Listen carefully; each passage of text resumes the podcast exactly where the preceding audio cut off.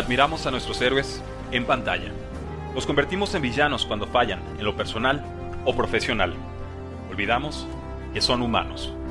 Tras una década de análisis deportivo, mi meta es acercarte a las figuras que redefinen lo posible.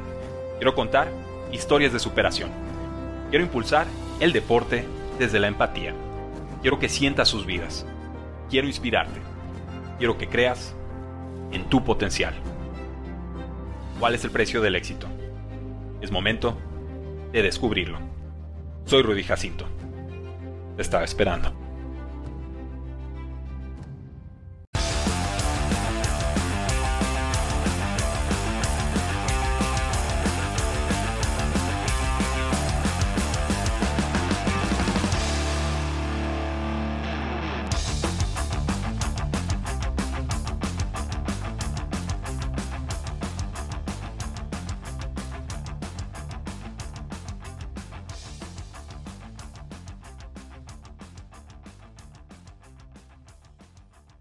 Saludos a todos y bienvenidos a un programa más de Cuarta y Gol, donde la NFL no termina y nosotros tampoco.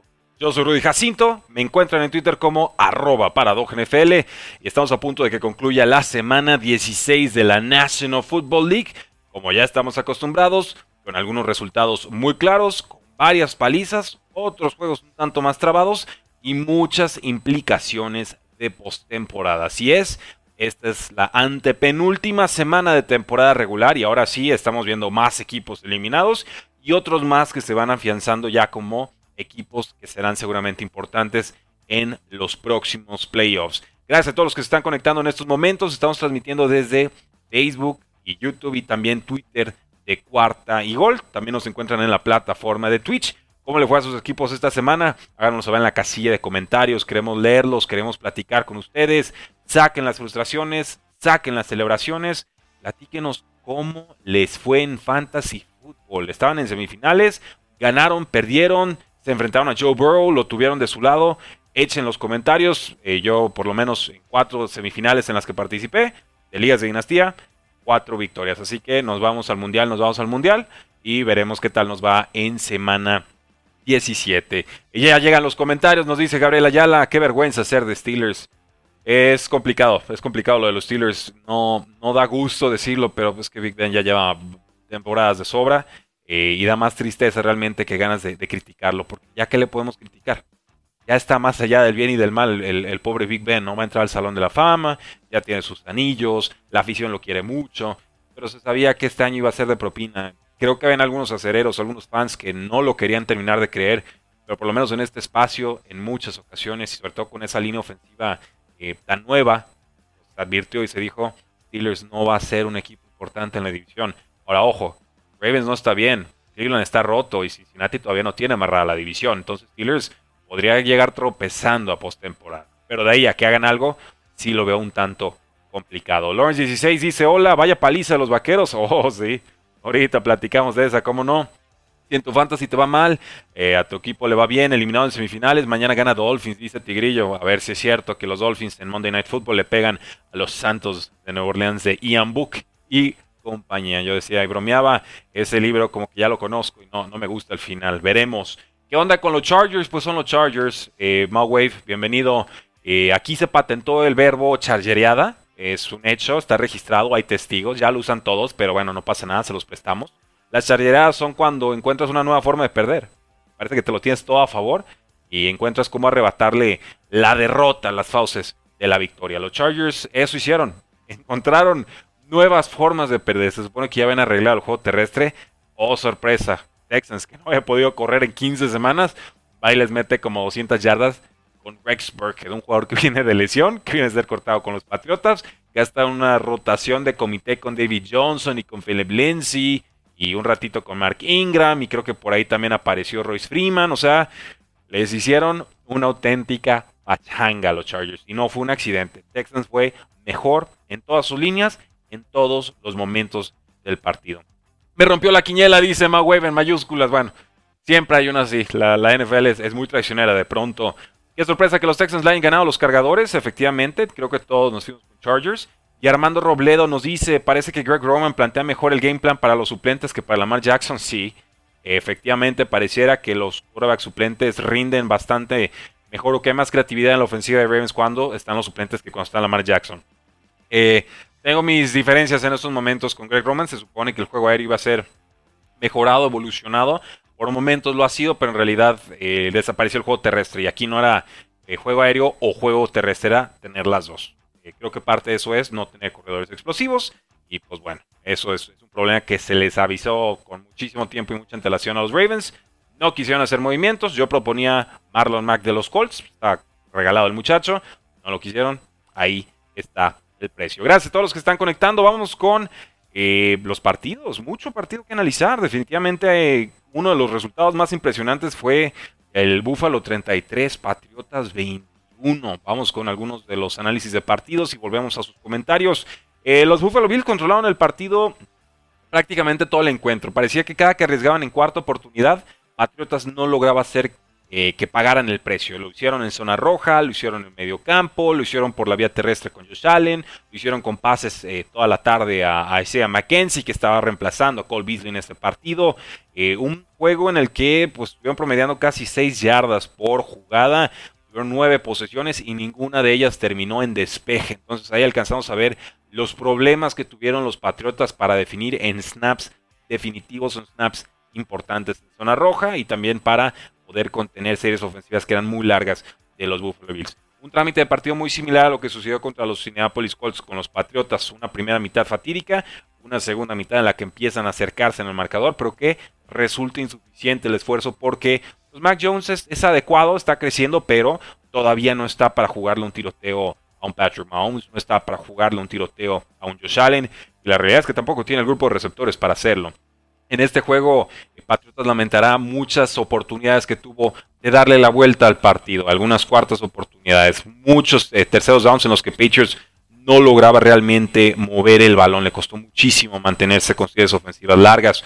No jugó Ramondre Stevenson, sí lo hizo Damien Harris, más de 100 yardas, 3 touchdowns, pero en jugadas de corto yardaje para mantener vivas varias posiciones, yo sí, sí extrañé a Ramondre Stevenson y sí, sí, noté la diferencia versus el partido del primer encuentro contra los Buffalo Bills, que fue en, tormenta, este no, este fue con un clima mucho más agradable y Josh Allen lo agradeció. Pero castigos por todos lados, hubo por ahí un Christian Barmer, era una cuarta y siete, brinca, se convierte en cuarta y dos, convierte Buffalo Bills, anota touchdown en esa serie ofensiva antes del medio tiempo y ya se imaginarán la cara de Bill Belichick. Hubo por lo menos dos jugadas más en las que le pegan tardíamente a Mac Jones en una lo medio lo jalan fuera del campo y, le hace un falso la rodilla a Mac Jones, yo creo que se ve lastimado, le marcan castigo y luego llega un jugador eh, de Patriots a defender y también le marcan castigo, entonces anula el tema, ¿no? Yo ahí es donde digo, bueno, ¿cómo podemos penalizar igualmente al que agrede que al que defiende al agredido, ¿no? esa es la parte que de pronto eh, me parece le falta criterio, por lo menos al grupo arbitral o por lo menos a las reglas de la NFL.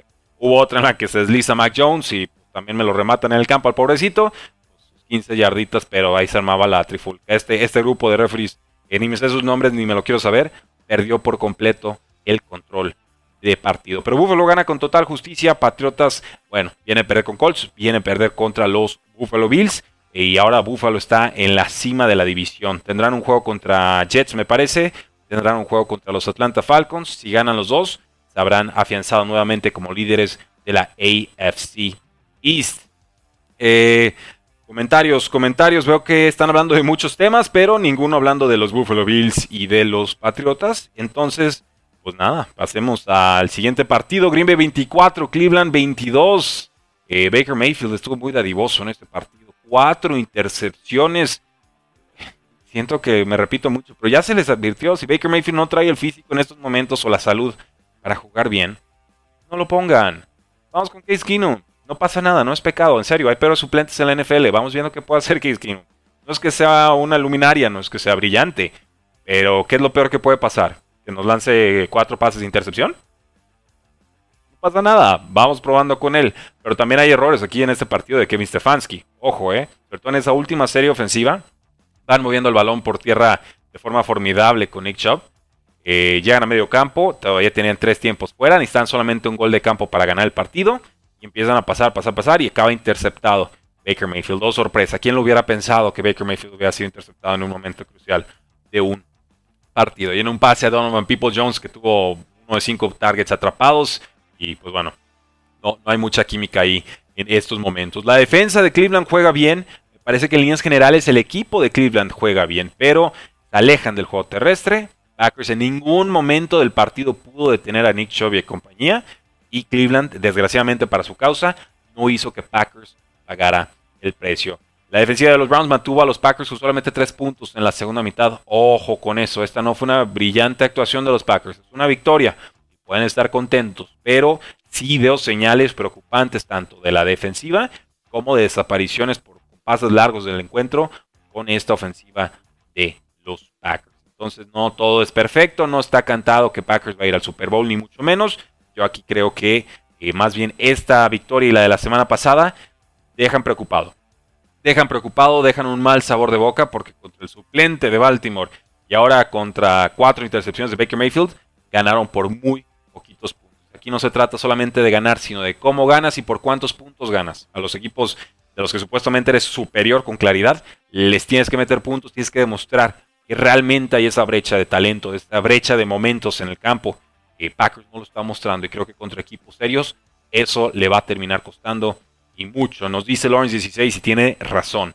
Green Bay se complica los juegos. Si siguen así, muy posiblemente sean eliminados en los playoffs o en la final de conferencia, algo ya tradicional con estos Packers. Tienen algunos efectivos de refuerzo, por supuesto. Jair Alexander, sobre todo en la posición de cornerback. Pero ya debería de estar jugando mejor Packers de lo que lo está haciendo en estos momentos. Tiene los elementos para hacerlo, pero están cerrando la temporada regular sin hacerlo. Entonces ahí dejamos la advertencia. Packers gana, pero eh, a pesar de lo que dice el público en general, yo no compro. Packers gana, pero no convence. No para ser el mejor equipo de la conferencia. Todavía no. Yo estoy en esa, en esa línea. Eh, Packers, como acostumbran, van a jugar la final de conferencia en Lambeau Field y van a perder, no importa contra quién, pero van a perder, dice Luis Ramos. Eh, rudo el comentario, rudo, pero si no lo arreglan, yo sí, les auguro una salida en playoffs, definitivamente. Eh, Luis Ramos dice, ¿dónde están los fans de los Patriots? Hace dos semanas ya se veían campeones del Super Bowl. No, quien dijo Super Bowl no, sabía de lo que hablaba, pero también me parece que los críticos eh, exageran los comentarios, ¿eh? Sí tuvieron una racha de seis victorias y nadie se las va a quitar. Patriotas no figuraba esta temporada y de pronto pues, están en la pelea divisional. Yo creo que ahí hay méritos. Se enfrentan a Colts, se enfrentan a Buffalo, dos equipos de playoffs. Y pues bueno, segundas mitades buenas, primeras mitades muy malas. Yo creo que el bye week desconcentró de alguna manera a los Patriotas. Venían muy enrachados y a, partir de ese bye week, las siguientes dos semanas, muchos castigos, muchos errores, eh, despejes bloqueados y demás. Entonces, creo que no está la causa perdida para Patriotas, pero definitivamente deben estar preocupados porque ya no controlan la división.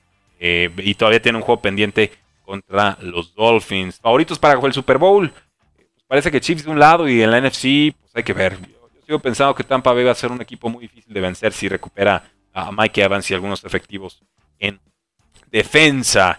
Vamos con Indianapolis 22, Arizona 16. Yo tenía Arizona para ganar este partido y lo hice sin convicción, sinceramente. O sea, Indianapolis tiene la receta perfecta para pegarle a, Arizona, ¿no? Y Arizona ha cometido muchos errores a lo largo de la campaña, sobre todo entregas de balón que no le terminaban costando. Fumbles que no perdían. Eh, pierden a Hopkins. Esta ofensiva está estancada. Esta ofensiva está en el lodo. Eh, Kyler Murray puntualmente mueve el balón, pero la realidad es que la ofensiva va atascada. Y esta es una crítica que yo he tenido con Cliff Kingsbury desde el año pasado. O son jugadas grandes, gigantes, o jugaditas de dos yardas. No, no parece haber de pronto un punto medio con esta ofensiva de los Arizona Cardinals. Le quitas a DeAndre Hopkins, que te borra muchos problemas en el campo. Pase impreciso te lo arregla. Bombazo contra tres defensores te lo atrapa. Y, y, de pronto, pues Arizona parece no tener respuestas. Aquí no jugó James Conner. Eso también, por supuesto, un factor, pero Arizona perdió tres juegos consecutivos y en esta ocasión fue por un colapso de equipos especiales, además de todos estos problemas ofensivos. Matt Prater falla tres goles de campo, bueno, tres intentos, un punto extra y dos goles de campo. Entonces, pues no, no veo eh, realmente, o sea, la defensiva de Arizona sí funciona y, funciona bastante bien, pero la, la ofensiva tiene que acompañar, la ofensiva tiene que responder. ¿Qué hicieron los Colts? Bueno, primero llorar porque no tenían a Darius Leonard. Lo perdieron a pocas horas antes del partido a su linebacker estrella. Jonathan Taylor, el corredor que quiere MVP, lo sigue pidiendo a gritos. Tuvo 108 yardas. Pero en esta ocasión Carson Wentz sí jugó bien. No fueron solamente 12 pasecitos que dio los 5 atrapados. Eh, lanzó dos pases de touchdown, uno de 14 yardas a Desmond Patmon en el cuarto cuarto, un pase muy complicado a la zona profunda del campo, un pase de altísimo calibre. Vemos a muy pocos mariscales de campo intentar esa clase de, envíos. Entonces, Colts, sin ser perfecto, resuelve. Colts eh, establece su juego terrestre y consigue suficiente de Carson Wentz para ganar un equipo de Arizona que ahora está en serios aprietos. Me parece que este partido dejará a Arizona sin el liderato de su división. Algo increíble. Recordemos, fue el último equipo invicto. Iba muy cómodo en, el control de la división. Los Rams venían colapsando y de pronto Rams despierta, Arizona se descompone, llegan más lesiones cambia todo. Y por eso es tan importante llegar fuerte a diciembre. Llegar a playoffs fuerte, ¿no? Que tu línea tu tendencia de equipo vaya siempre a la, a la alza en los momentos claves, ¿no? Ser un super equipazo en octubre y noviembre y luego el clásico colapso de diciembre con estos Arizona Cardinals. Entonces, me parece que ahí hay una crítica importante para Cliff Kingsbury. Me parece que se queda de pronto muy limitado en sus opciones, en su creatividad ofensiva, cuando le quitan piezas esenciales como puede ser un James Conner o un DeAndre Hopkins. Hay que resolverlo. Contra Colts tendrían que haberlo resuelto. Tres derrotas consecutivas me dice que Arizona va sin rumbo. Sigue siendo un equipo puntualmente complicado, pero personalmente no me asusta. Yo creo que Arizona está en un momento muy vulnerable, el momento más vulnerable de toda su temporada. Nos dice Lawrence 16. Arizona entrará a playoffs, pero como van ahora, dudo que lleguen a la final de división al Super Bowl. Coincido coincido, me parece que como está ahorita Arizona, tendrían que salir en ronda divisional. Ese es el nivel que le veo. lo más débil de Arizona es su línea ofensiva. Eh, efectivamente, Jerome Miroslav Bermúdez. Pero de pronto también Callum Murray reteniendo tanto el balón hace que la línea ofensiva se vea peor. Sucede mucho con los quarterbacks eh, que les gusta correr. Eh, Lawrence 16 pregunta, ¿alguna vez te han atacado grupos de fanáticos tóxicos de un equipo del NFL? Eh, sí, de un equipo del NFL y de otros espacios de análisis NFL en español también. No pasa nada, aquí, aquí aguantamos vara. ¿Qué más? Tenemos comentarios del público. Go Cowboys, nos dice Jerome Miroslav Bermúdez. No se los olvide que cada semana hay una sorpresa, por lo menos en la NFL, nos dice Luis Ramos. Así es, cada semana. Y esta en particular ha habido como cinco sorpresas por semana. ¿Crees que haya consecuencias o sanción al jugador de Washington que golpeó a su compañero y que casi inicia una pelea o no ocurrirá nada? No vi el golpe, venía manejando, pero sí supe que. ¿Quién fue? Yo, eh, Allen, ¿no? Jonathan Allen le pega a un compañero. No, no vi los detalles. Eh, debería haber sanción, por lo menos internamente al equipo. Pero pues, también entender por qué está lanzando golpes, ¿no? Algo pasó, algo le dijeron, algo lo frustró. No lo disculpo, pero algo sucedió. Hay una causa y un efecto. Entonces, ¿cuál fue la causa? Quizás allá vea que tengamos que sancionar a dos y no solamente eh, a uno. Pero vamos viendo. Una lágrima mis Giants, sí, Dani. Sorry, sorry. Lo intentaron con Jake Fromm, pero ciertamente Jake Fromm no es el coreback franquicia que buscaban los Giants. Lo siento. Eh, Sabes que estás en problemas cuando hasta los Falcons le ganan a los Lions. Bueno, es que Lions viene a ganar su Super Bowl, ¿no? También este, el, bajón anímico de ganar el Super Bowl de tu temporada y luego jugar contra los Falcons, pues está difícil mantener esa misma intensidad y más con un coreback suplente como es Tim Boyle. No pudo jugar Jared Goff por COVID-19. Gana Atlanta 20 a 16.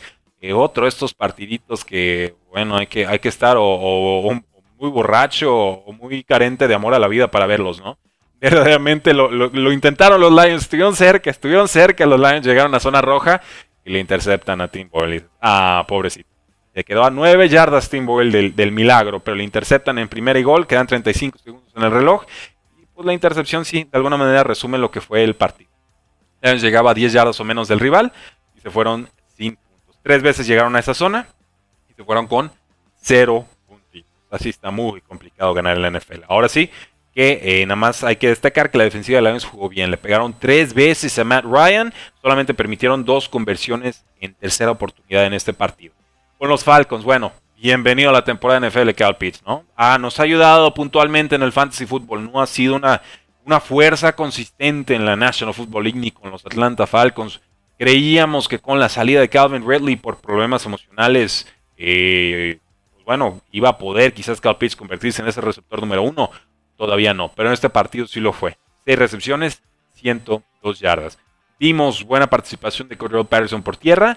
Lo están usando cada vez menos por aire. Eso, me parece inexplicable, sobre todo con la falta de armas que tienen los Falcons en estos momentos.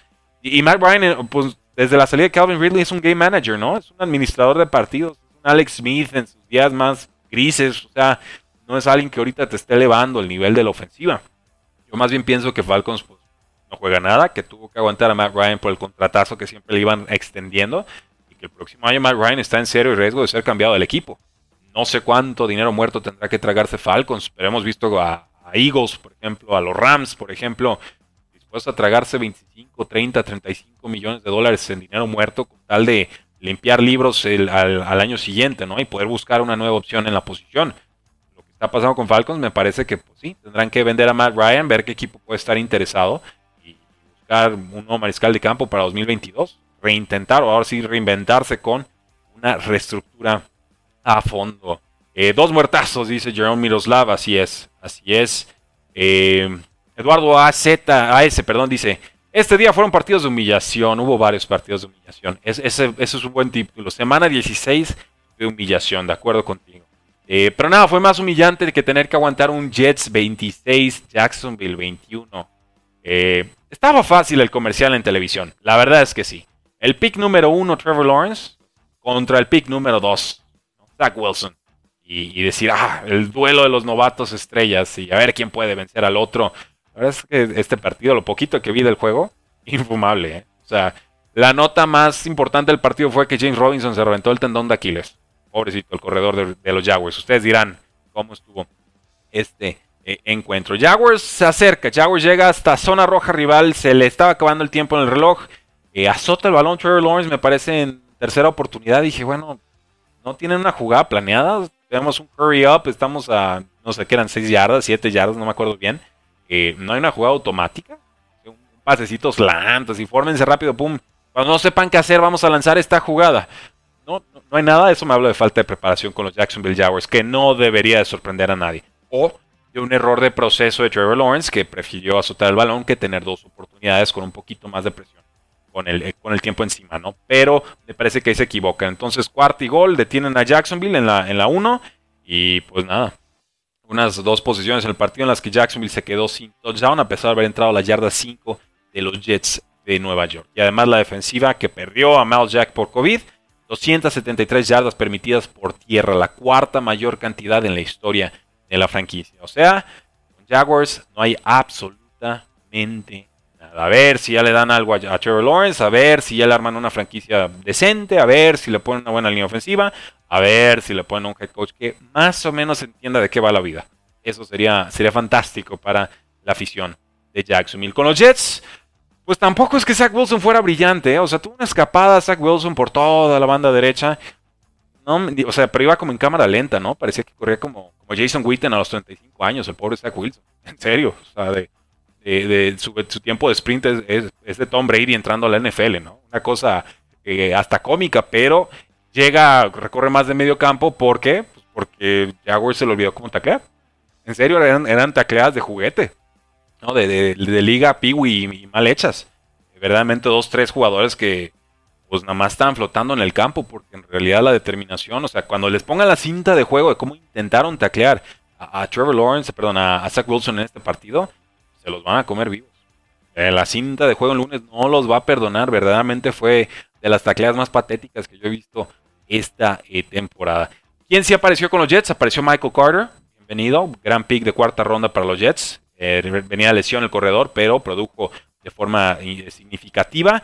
Tuvimos a Braxton Berrios, parecía que él jugaba a tres velocidades más rápido que todos los demás jugadores. Tuvo incluso un regreso de, kickoff para 102 yardas y touchdown. Y no hizo mucho Zach Wilson con el brazo, pero bueno, su, su acarreo de 52 yardas sí fue bastante productivo. 273 yardas de los Jets, 91 de ellas fueron por la vía de Zach Wilson. Orange 16, gracias por el super sticker, se agradece. Zach Wilson tuvo una jugada grande para touchdown, lo mejor del partido. Así es. Eh, Luis Ramos nos dice, eh, Matt Ryan y Russell Wilson son los que creo van a ser cambiados de equipo. Eh, creo que ahí te faltó de Sean Watson. Matt Ryan desde el Super Bowl ya está a tres metros bajo tierra, pero no se ha dado cuenta. Sí, ¿sabes qué? Cada vez se le hace un poco más débil el brazo.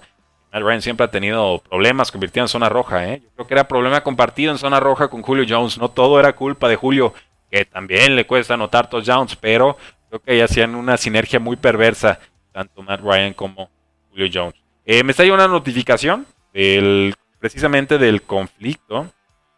Eh, no sé si lo tengo aquí en tiempo real. Bueno, lo aguantamos, lo busco en un ratito más, pero una notificación ya con los jugadores eh, Payne, el que peleó con Jonathan Allen de Washington, explicando exactamente qué fue lo que sucedió en esta discusión que se fue a los golpes. Sigan lanzando sus preguntas, sus dudas, sus sugerencias. Yo soy Rudy Jacinto, me encuentran en Twitter como arroba NFL. Si les está gustando el programa, compártanlo, denle un like, mándenlo a algún grupo NFL que tengan por ahí en WhatsApp o en Facebook. Se vale, se vale, estamos a buena hora, son las 11.10 de la noche. ¿Quién les da un live a las 11.10 de la noche, pueblo? Agradezcanlo, disfrútenlo, gócenlo, cuarto y gol, atendiendo todas sus peticiones NFL. Vamos con los Bucaneros 32, Carolina 6. Eh, pues no estuvo Mike Evans, va a volver. No estuvo Chris Godwin, no va a volver. Y regresó Antonio Brown, y él fue la pieza clave en este partido eh, significativo. Lo de Antonio Brown atrapó 10 pases para 101 yardas. Muy poquito de Rob Gronkowski, quizás hubiéramos esperado un tanto más de él con tantas bajas al, ataque. Y aparece que Sean Vaughn, este, este jugador me parece de segundo, tercer año, segundo año. 70 yardas, incluyendo un touchdown de 55. Ronald Jones puntualmente nos echa la, manita, ¿no? Ante la lesión de Leonard Fournette, que estará fuera el resto de la temporada regular. Pero ganan 32 a 6. Tom Brady ya sabe de qué va esto. Tom Brady ha tenido años en los que sus receptores verdaderamente eran de media tabla para abajo o sotaneros. Y ha resuelto y ha llegado postemporada. Entonces, esto no es territorio desconocido para Tom Brady. Yo tenía claro que este partido lo iban a ganar cómodamente. Y las Panteras lo que intentaron fue un comité de corebacks. Ah, vas Cam Newton y este, vas Sam. No, a ver, Cam Newton vas de nuevo. Y les pegaron siete veces. o sea, siete capturas entre los dos. No, no sé exactamente cuál es el plan de Matt Rule, pero si tiene un plan es malo. Y si no tiene un plan es peor. Entonces, no, no sé, realmente unos cuantos partidos más como este de Matt Rule y sí lo van a estar despidiendo al final de temporada. Me da la impresión que Panteras quiere aguantarlo un año más. Sinceramente, veo muy poquitos argumentos para hacerlo. Veo muy pocos argumentos para hacerlo. Matt Rule ha sido una decepción en la NFL, por sobre todo su toma de decisiones con los mariscales de campo, pagando mucho por jugadores de media tabla para abajo, creyendo que los puede retransformar y fracasando en el intento. No podemos pasar de Cam Newton a Terry Bridgewater, a Sam Darnold, de vuelta a Cam Newton y que nada te funcione. Y luego probamos allá puntualmente a PJ Walker. No es el plan. No, no se puede. Sinceramente no se puede. La ofensiva tiene que ser más que Christian McCaffrey. Hay que aprovechar a DJ Moore. No me explico cómo renuevan a Robbie Anderson en el offseason y luego desaparece 15 semanas. Porque pues, entre él y su frustración y los corebacks pues, no logran hacerle llegar la pelota. Eh, no hay nada. Verdaderamente hay, muchos problemas aquí. Eh, también, ojo, la defensiva de Bucaneros jugó bien. Entonces, no hay que descartarla. Pero esto, esto es muy preocupante. Si eres fan de las Panteras, desde hace tiempo ya era momento de preocupar. Divino Márquez nos dice, pobre Darnold, eh, ¿Cómo ves el cierre de temporada de los Bucaneros? Creo que tienen calendario fácil. Eh, creo que barren lo que queda de, temporada regular. Les va a alcanzar, creo yo, para un primero o segundo sembrado. Eh, por su bien, desearía que fuera primero, porque eso significa semana de descanso y localía a lo largo de todos los playoffs hasta llegar al Super Bowl. Germán Campos, nuestro corresponsal de Jaguars en cuarto y gol, nos dice: se rumora que van a entrevistar a Doug Peterson, ex head coach de Filadelfia, y Jim Caldwell, ok, ex head coach de los Lions, para ser el próximo head coach de los Jacksonville Jaguars. O sea, ya probamos con el head coach colegial eh, la superapuesta extrafalaria. Vamos a total contrasentido, ¿no? Cuando te vas con el, super, el head coach super chavo y fracasa, te vas entonces ya con el de 70 años. Ya cuando fracasa, regresas con el super chavo. Así funciona esto de los head coaches, ¿no? Te deja mal sabor de boca el anterior y te vas con lo contrario. Es como rebotar con, con novio con novia, ¿no? Buscas algo completamente distinto y muchas veces no te funciona, pero porque el problema eres tú, no es el head coach como tal. La franquicia tiene demasiados problemas, el head coach no lo va a resolver todo. Eh, ¿Crees que dejen a mis Pats sin playoffs? Dice Moro Or. Eh, hay un escenario en el que se puede dar, pero no, no creo. Yo creo que pasan por lo menos como comodín. Pero va a estar bueno ese cierre contra los Dolphins, sin lugar a dudas. Y los Chargers también, eh, comparsas en la causa de hacer emocionante el cierre de campaña de los Miami Dolphins. No dijeron que lo iba a escoger Trevor Sandwiches Locos Lawrence, dice Tigrillo Márquez. Bueno, sale bueno el comercial de Trevor Lawrence con, el Subway. Ya, ya lo pude escuchar por fin. que por cierto, hoy pedí Subway. Eh, les recomiendo que le pongan un poquito más salsa a los, a los sándwiches. todos. La verdad, digo, compré un. Digo, aquí va el, el chismazo total, ¿no? Este, pero bueno, si quieren patrocinarnos Subway, igual apaguen este segmento. Eh, pedí un sándwich de. Eran cuatro sándwiches de 15 centímetros pedí dos de barbecue, pedí dos de pizza y creo que tenían como dos cucharaditas de salsa entre los cuatro sándwiches. Verdaderamente una cosa eh, preocupante. Preocupante, yo sé que está dura la crisis, pero bueno, si hicimos pizza, pues hay que ponerle salsa y si hicimos barbecue, pues quizás haya que ponerle barbecue. Eh, no sé, igual, igual no sé mucho de sándwiches, pero bueno, esa sería mi recomendación para Subway. Y Trevor Lawrence, pues bueno, también que siga, que siga cobrando que siga cobrando muy, muy bien. ¿Cómo ves a mis Green Bay Packers? Gracias, dice Jorge Carreras. Ya lo platicamos. Ganan, pero no convencen. Cuidado. La defensa no está deteniendo el ataque terrestre, le está haciendo muchísimo daño. Van a recuperar efectivos como Jair Alexander, pero eh, no, me convencen. ¿eh? No creo que sean el mejor equipo del NFC. Y es cierto, hay mucha volatilidad. No sabemos realmente quién sea el mejor equipo, pero yo creo que llegan contra unos Rams eh, emocionados, inspirados, unos bucaneros más sanos. se nos quedan en el camino los empacadores. Vamos con Houston 41, Chargers 29. Eh, Loki Zen, oye, tu audio está un poco saturado y se te para un poco el audio. Mario, Buscanga, a favor de, ajustar un poquito el volumen. No sé si no nos ha llegado queja de alguien más, igual puede ser tu compu, pero eh, hacemos el ajuste pertinente. Gracias por notificarlo. Houston 41, Chargers 29. Quizás la humillación de la semana, porque pues, no sé si es esta o la de Washington contra, Dallas, ¿no? Es contendiente al Super Bowl. No, a la playoffs, no, no al Super Bowl. Chargers definitivamente no está para Super Bowl en estos momentos. Los Texans tienen un récord de 3 y 11. Texans no ha podido correr en toda la temporada. Se supone que tú ya tienes resuelto el problema del ataque terrestre. Tienes un mariscal de campo que era para mí la mejor opción fantasy de todos los partidos. Y recuerden que en esta semana se juegan las 16 partidas completas. Entonces, para mí, Justin Herbert era el quarterback número uno indiscutible. El Sky Mike Williams por COVID eh, hace algunas horas. Ni modo, entró Josh Palmer. No jugó Gaitan, el resto número 3. Ni modo. Ahí estaba Keenan Allen. Nada. No pudo jugar Austin Eckler. Pues ni modo. Con Justin Jackson. Hizo todo lo posible el pobre de Justin Jackson. Por aire, por tierra, por touchdowns, por todos lados. No alcanzó. No alcanzó para cubrir un colapso de proporciones estratosféricas de los Chargers. Verdaderamente la madre de todas las chargeriadas. Y se supone que este equipo con este nuevo mariscal de campo, el príncipe Rasho, con Jaime Charrendete de pronto habla del coreback de, sus amores, eh, iba a cambiarle la cara al equipo. Brandon Staley con su actitud agresiva en cuartas oportunidades ya le da un nuevo aire y una nuevo ímpetu, una nueva imagen a este equipo que tiene una maldición. Es un equipo maldito. Es un equipo que mientras tengas panos, yo, estoy preocupado, creo que no va a ningún lado. No va a ningún lado, no puedes perder contra Houston 41 puntos eh, contra 29 en un juego en el que nunca metiste las manos, un juego en el que Justin Herbert lanza un pick six, un juego en el que Rex Burkett te corre para más de 100 yardas. Y Rex Burkett es buen jugador, el tema es que no había aparecido en 15 semanas. Como por qué demonios va a aparecer contra Chargers en semana 16? ¿Cómo lo permites? Preocupante, muy preocupante. Pero hablemos de los Texans porque eh, podemos hablar mucho del perdedor y sí, Chargers es el equipo más mediático de estos dos. La realidad es que Texas hizo todo lo que tenía que hacer para ganar este partido. Destruyeron a Chargers en todas sus líneas. Hablamos de 189 yardas en este partido, 149 de ellas y dos touchdowns gracias a Rex Burkhead. Eh, buena decisión del head coach David Coley, metiendo a Davis Mills.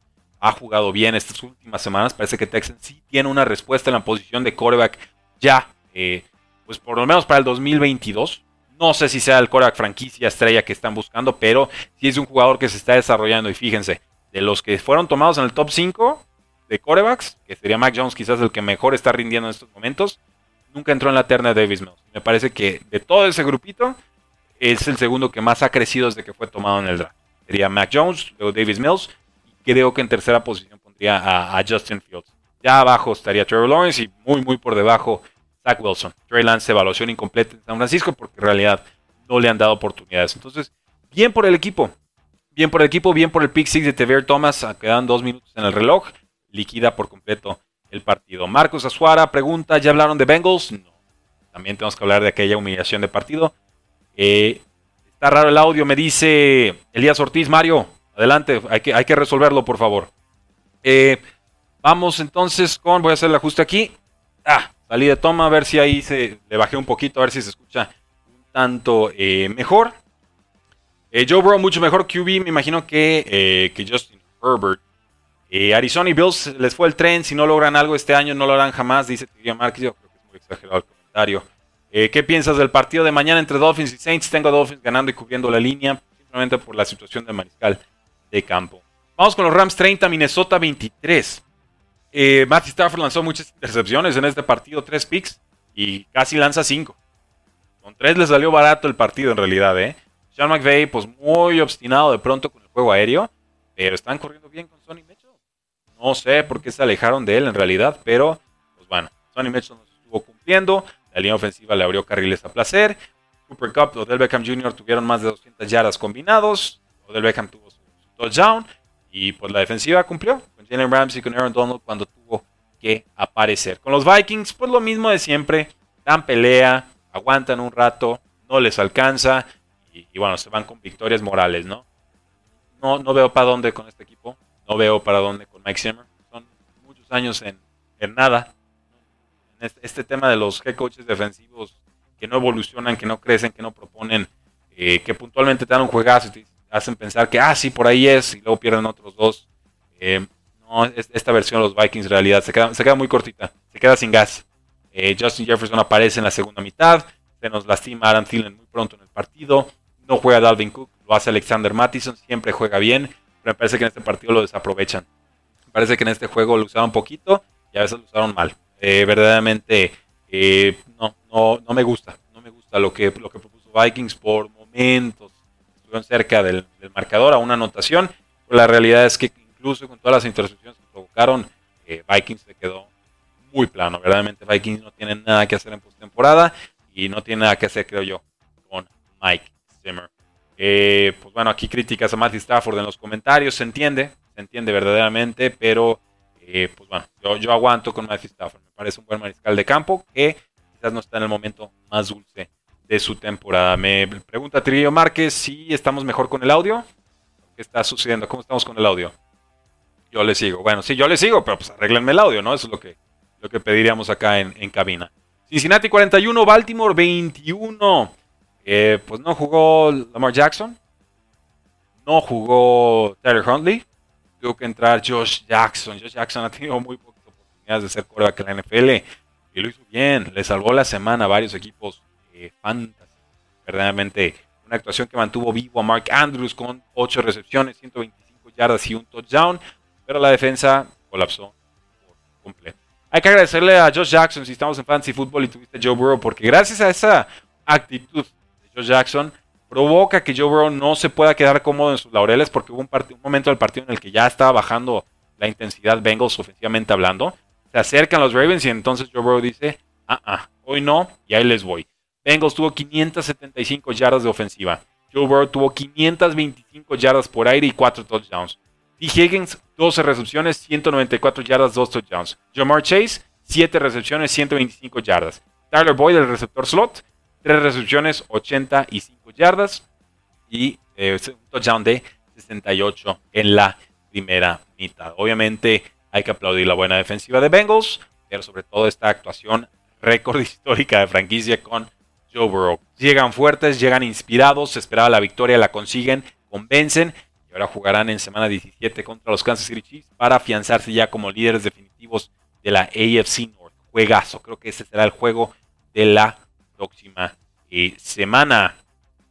Eh, Luis Ramos nos dice, pobres fans de Giants, eh, parece que va a continuar Joe Judge, el head coach, y el fiasco de Daniel Jones.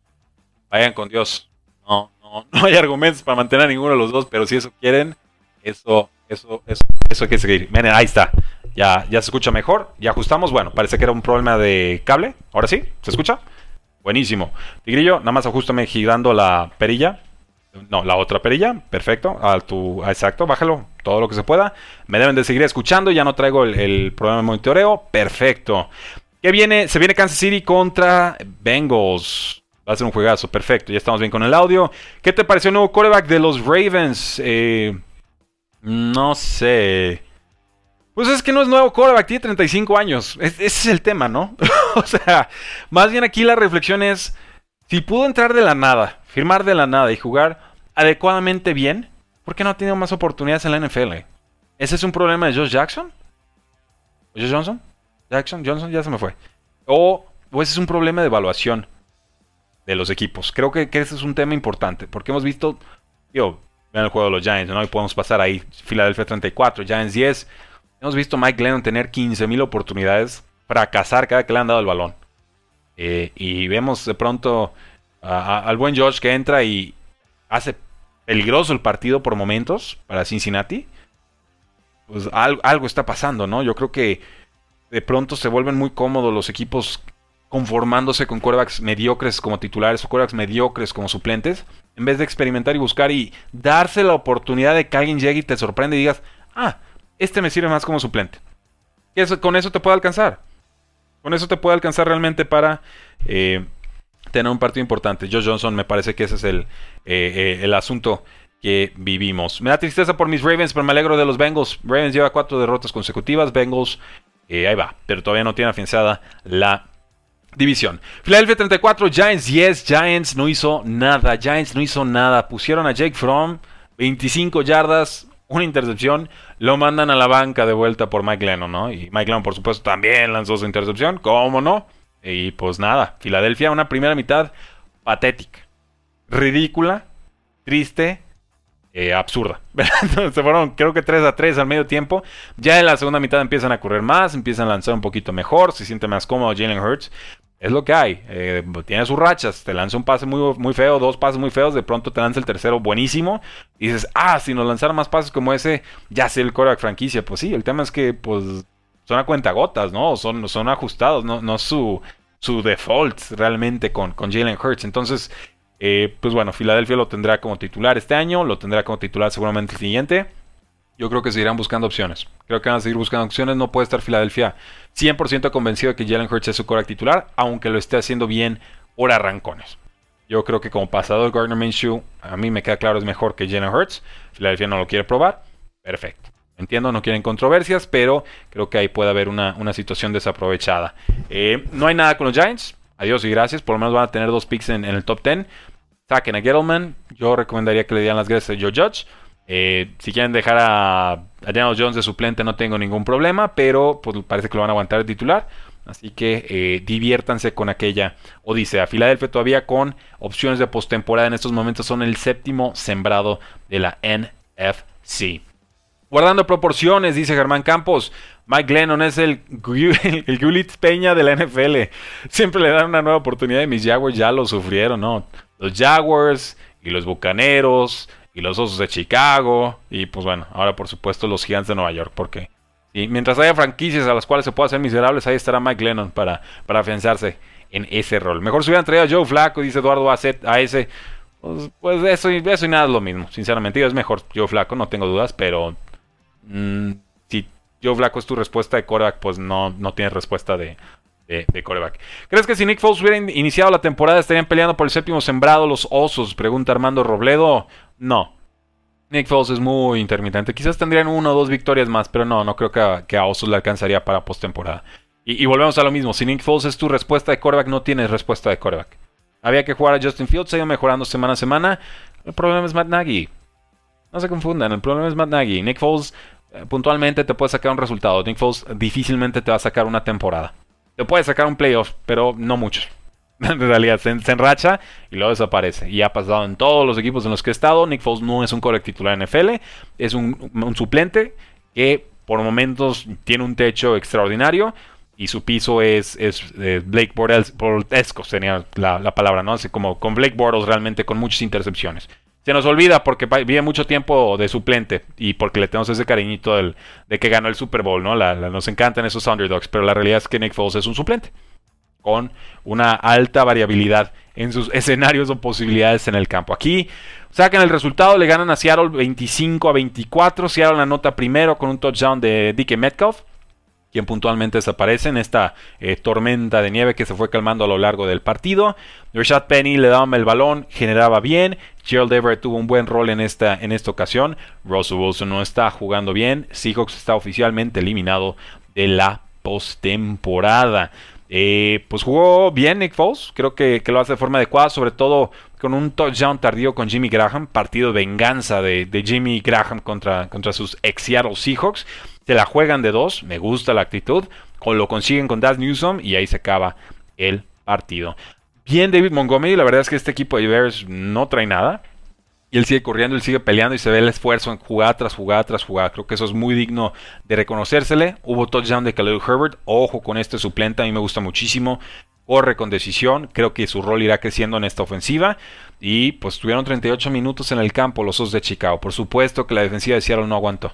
La ofensiva de Seattle no le dio oportunidad de descansar y lo pagaron al final del partido. El kicker de eh, los Seahawks, Jason Myers, falló una patada de 39 y con esa pudieron haber matado el partido. No la consiguen, se meten en problemas. Seahawks oficialmente eliminados. Y yo creo que esta es la última temporada de Russell Wilson con el equipo. Russell Wilson a los Giants.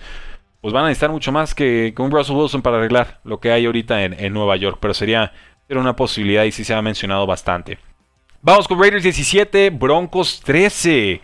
Creí que Broncos iba a poder correr a placer contra Raiders y la realidad es que este fue el mejor partido defensivamente hablando de Raiders contra la carrera, contra el ataque terrestre. No, no pudieron. Se te jugaban el top por el todos los Broncos, tenían que ganar los Raiders para seguir vivos en la división. Fracasaron, no pudieron. Corrieron solamente 18 yardas, tuvieron solamente 140 yardas por aire, tuvieron solamente una de 10 oportunidades convertidas en tercer down. Por supuesto, con Drew Luck y no con Teddy Bridgewater que estaba fuera por lesión. Números sumamente pobres. La defensa de Broncos jugó fenomenal. Tres entregas de balón provocados. Bradley Chubb tuvo una intercepción antes de medio tiempo. Ahí consigue su touchdown cortito Javante Williams. Pero los Broncos, eh, sinceramente, aquí quedaron prácticamente eliminados de la campaña. Y volvemos a la idea de los head coaches defensivos. Big fan, yo sí, tu defensa puntualmente puede funcionar bien. Pero ¿y el resto del equipo? No, o sea, estos head coaches defensivos, veteranos, que son líderes de vestidor, pero que no se traducen en resultados. Y lo hemos visto en mil cantidad de veces con n mil cantidad de nombres. ¿no? La desventaja de tener un head coach defensivo que no te aporta en ofensiva y esta liga generalmente la ganan los ofensivos. Ya sé que la, se necesita de defensiva para llegar eh, al campeonato, ¿no? Pues las ofensivas ganan partidos, las defensivas ganan campeonatos. Pues sí, esta es una ofensiva para llegar al campeonato. Y no la tienen, entonces de nada te sirve la defensiva. Triste, realmente lo de los Broncos de Denver. Eh, tienen muchas piezas importantes al ataque, pero no están siendo aprovechadas. Es una realidad. Las han renovado, pero en estos momentos están completamente desaprovechadas. Y que Jerry Judy se dedique más a, jugar y menos a, hacer sus, TikToks y sus videitos corriendo en, en arena contra nadie, ¿no? Creo que está un tanto desconcentrado el muchacho. No quisiera verlo seguir ese, ese perverso camino a los Antonio Browns y los Juju Smith-Schusters y los Chase Claypools de la vida. Eh, vamos con los Chiefs, 36, Pittsburgh 10. Eh, aquí el, partido, un sencillo, tranquilo y cómodo trámite para los Chiefs. Me preocupaba que estuviera fuera Terry Hill y Travis Kelsey hasta pocas horas antes del partido. Puede jugar Terry Hill, no así eh, Travis Kelsey. Y pues yo lo advertí en la previa. Dije, no le importa a Patrick Mahomes. No le va a importar a Patrick Mahomes porque Patrick Mahomes ya es un pedazo de mariscal de campo. Le quitas una o dos piezas y te va a seguir produciendo. Aunque sea contra una buena defensiva como la de los Pittsburgh Steelers. Y, ahí está el resultado, ¿no? Gana cómodo, gana bien. Buen ataque terrestre con Daryl Williams, con Derek Gore, con Clyde Edwards Hilaire. La defensiva hizo que Steelers no pudiera hacer absolutamente nada. No hay carriles para que Najee Harris, pobrecito, pueda hacer algo. Hubo una entrega de balón eh, de Chervarius Ward en el segundo cuarto. Ahí consiguen un touchdown de 5 yardas con Byron Pringle, que jugó muy bien, quizás el mejor partido de su carrera. Y nada, cómodo, tranquilo. 36-10, gana Chiefs, sigue de líder en la AFC. Y los Steelers, pues nada, o sea, esta ofensiva no, no, produce nada y ya la defensiva se contagió de esa, de esa tristísima, tristísima malaria. Me preocupa lo del coordinador ofensivo Matt Canada, hay que decirlo. No es nada más Big Ben el que está fallando aquí, también el coordinador ofensivo Matt Canada y desde inicio de temporada, esas cuartas oportunidades con intentos o, planes de jugadas malísimos, aquí se vuelve a notar. Necesitas 7 yardas, pasecito pantalla, 2 yardas en tercera oportunidad y te taclean. no debería estar haciendo un pase de 8 yardas para cruzar la línea, por lo menos si, si te taclean que caigas adelante de, donde tienes que caer. Diseños de jugadas verdaderamente de, de kinder, ¿no? Errores básicos, esenciales. Y él dirá, bueno, es que tengo a Big Ben y no trae brazo para intentar más. No, no, no va por ahí. Sí, o sea, sí es cierto, Big Ben no trae mucho brazo. Pero también con más razón le tienes que dar un plan de juego un tanto más creativo para ver cómo lo puedes aprovechar, ¿no? Para compensar esa deficiencia. No te vas al lodo y te clavas en el abismo con él. Tienes que encontrar soluciones, Matt Canada no las tiene. Y con eso mi recomendación a Steelers es, denle las gracias, adiós. No he visto absolutamente nada de Matt Canada que me haga pensar que es un coordinador ofensivo calibre NFL. Ni siquiera me ha dado a, pensar que es eh, coordinador ofensivo calibre NCAA. Y con eso está dicho bastante. Jerome Miroslav Bermúdez dice, Steelers necesita un buen coreback, efectivamente. Cowboys al Super Bowl, dice Liu Varela. Eh, después del partido de hoy, con esa defensiva encendida, cuidado, ¿eh? O sea, ¿qué equipos le pueden pegar a Packers en postemporada? Ahí levantaron la mano en Sunday Night Football. Deberían estar muy preocupados los Packers con lo que hicieron los Cowboys el día de hoy. El perímetro de Raiders es muy débil. Creo que, es la, creo que esa división es la más pobre de la AFC. Eh, no, yo no creo que sea la más pobre de la AFC. Ahí está toda la división de la, de la sur. los Titanes compiten, Colts compite. Eh, Texans, Jaguars eh, están, están ahí de, compañeros. Lo único rescatable de Steelers es Harris y su defensiva. Sí, pero este, hoy no. Hoy la defensiva no existió. Entonces, hoy no hubo defensiva de Steelers, lo siento. Dallas 56, Washington 14. Este fue el Sunday Night Football. Eh, se esperaba buena actuación de Dallas. Se esperaba que en algún momento expresara a Dak Prescott. Eh, ¿Y en qué momento lo hace? Diciembre, lo dijimos. Queremos que los equipos lleguen entonados a diciembre, en enero, en los juegos grandes, en los juegos fríos, donde ganan las defensivas, donde aparece el juego terrestre, donde hay que jugar inteligente, donde hay que llegar inspirado y motivado. Ahí están los vaqueros de Dallas, el juego más completo, por mucho que ha jugado Dallas en esta temporada.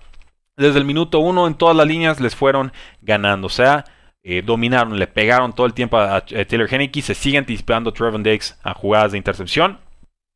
Eh, tuvo su intercepción número 11 de la temporada. Dak Prescott estuvo súper cómodo, lanzándole pases a, Zeke Elliott, consiguiendo yardas a placer. Lo vimos ahora sí con algunas escapadas por la vía terrestre. Nos dijo Dak Prescott, nos advirtió eh, antes del partido: estoy practicando eh, horas extra con mi equipo, con mis receptores para volver a encontrar esa química, ese timing. Ahí está, lo encontró. Eh, barren a los Washington, ah, bueno, el Washington Football Team. Llegan inspirados. Y Washington, pues, ¿qué les puedo decir? ¿No? Están metiendo puñetazos entre ellos en la, en la banda. Este, este, equipo es el fiel reflejo. No voy a decir de Ron Rivera porque es cuate, no tengo nada contra Ron Rivera, aunque también volvemos a la idea de los head coaches defensivos que se quedan cortos. Por momentos Ron Rivera se queda corto y lo siento, no por ser latino se puede obviar una realidad y es que este equipo ofensivamente hablando tiene problemas, tiene muchos problemas y los ha tenido desde hace tiempo y los tenía Panteras también cuando estaba Ron Rivera eh, muchos años antes de que fuera eh, despedido. Entonces, pues nada, no hay nada, no hay nada. Me gusta Taylor Henneke por momentos, pero eh, se le lastiman piezas. Tocado a Antonio Gibson por momentos.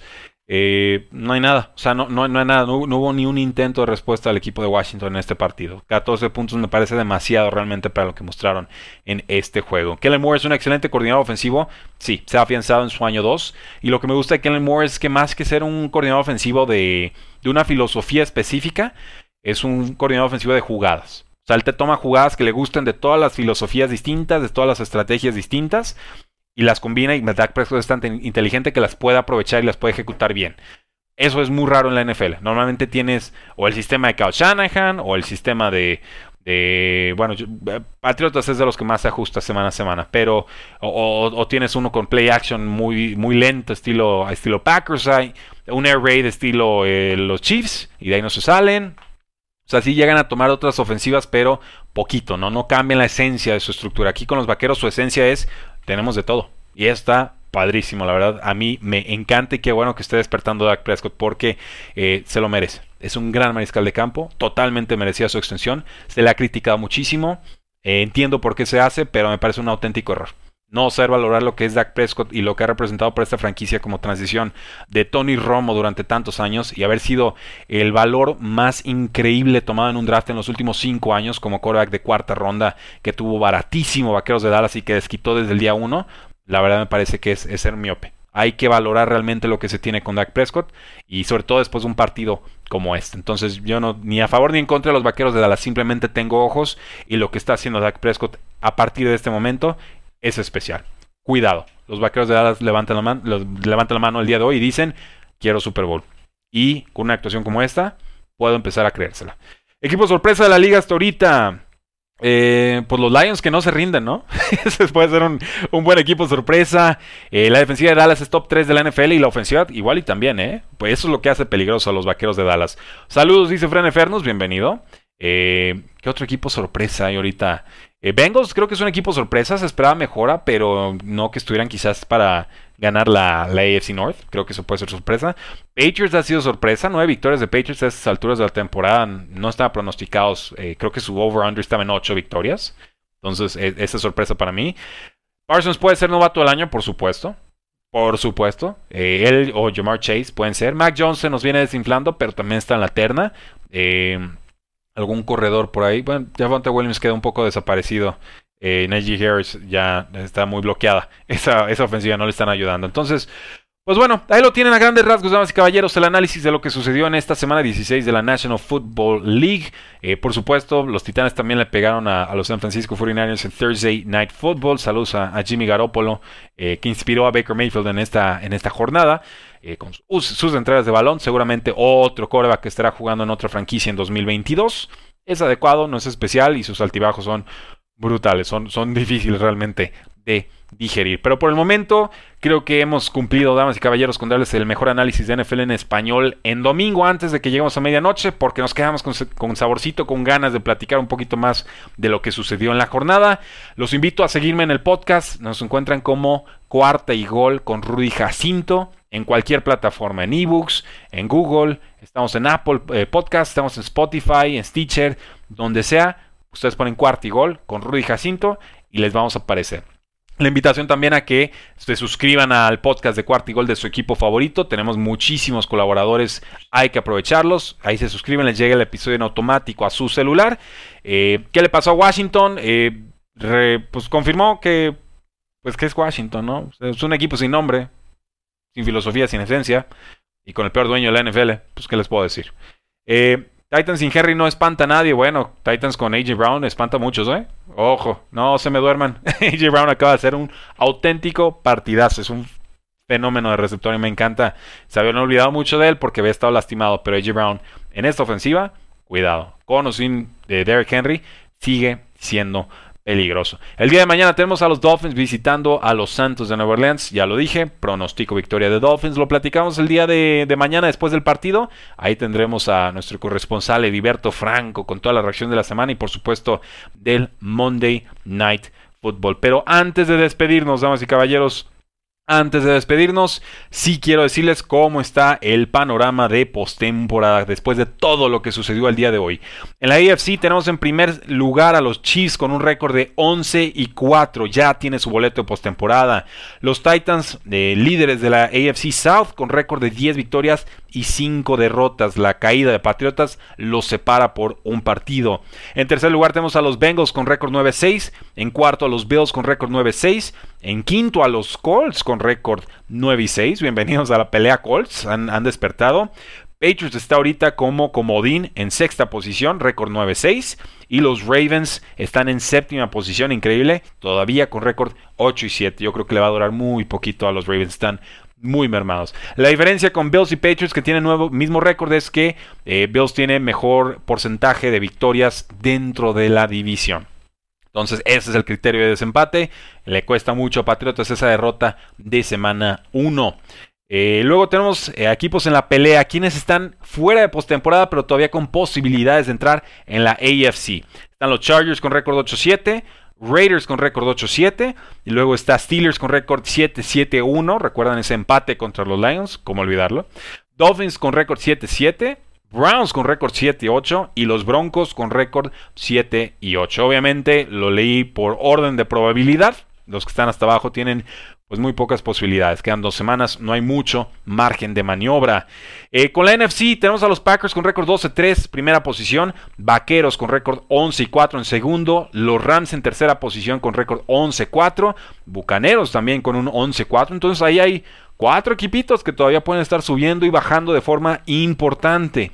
Quinto lugar es para los Cardinals con 10-5. 49ers aparecen sexto con eh, récord de 8-7 y los Eagles redondean la posición con récord de 8 y 7. Quienes están ahí en la pelea son solamente cuatro equipos. Santos con récord de 7-7, Vikingos con récord 7-8, Falcons con récord 7-8 y Washington con récord 6 9. Así es, un equipo con récord 6 9 en estos momentos todavía puede llegar a postemporada en la NFC. Así de pobre, así de separado están los contendientes de los pretendientes en esa conferencia. Ahí lo tienen, damas y caballeros. Gracias por habernos acompañado. Yo soy Rudy Jacinto. Me encuentran en Twitter como arroba NFL. Suscríbanse al podcast. Síganos en YouTube. Suscríbanse ahí también. Síganos en TikTok. Ya casi llegamos a los mil seguidores. Mañana vamos a subir nuestro resumen con memes, nuestro video meme resumen de la semana que tanto le ha gustado al público. Aprovechen, síganlo, compártanlo, porque la NFL no termina y nosotros tampoco. Cuarto y gol.